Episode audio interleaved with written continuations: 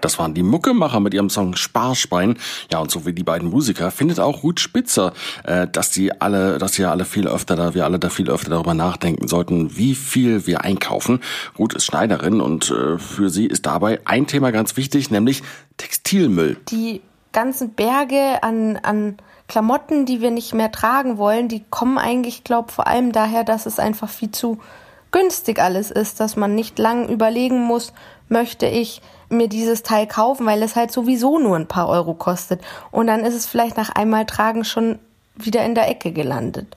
Ich glaube, es ist echt vor allem eine Sache der Erreichbarkeit und der Möglichkeit. Ja, jedes Jahr produzieren wir in Deutschland ungefähr 1,35 Millionen Tonnen Textilmüll. So viel wiegen mehr als 7000 Blauwale hm, zusammen.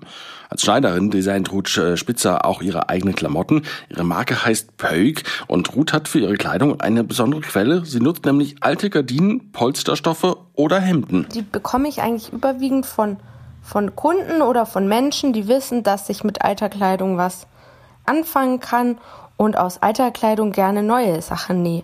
Also man merkt tatsächlich, es gibt ganz viele Menschen, die ganz viele Sachen abzugeben haben und ich kann schon eigentlich gerade momentan nichts mehr aufnehmen, weil es einfach weil, weil mein Lager schon erschöpft ist von lieben Spenden. Also bringt eure alte Kleidung lieber nicht zum alten Kleidercontainer oder zu Hut, sondern probiert doch selbst mal was aus, selbst was daraus zu schneidern. Auch ihr könnt ganz leicht zum Beispiel Löcher stopfen, Knöpfe annähen oder eben eure alte Kleidung aufpimpen und umnähen. Also das ist natürlich dann nicht irgendwie so perfekt, wie es ein Schneider machen würde, aber es erfüllt voll seinen Zweck. Und wenn man halt auch ein bisschen anspruchsvoller denkt, kann man auch komplett Sachen umschneidern. Zum Beispiel das Herrenhemd vom Papa oder Opa irgendwie einen schönen Rock draus machen. Das ist auch gar nicht mal so schwer. Und da kann ich echt nur auf YouTube verweisen, dass es da ganz viele tolle DIY-Videos gibt.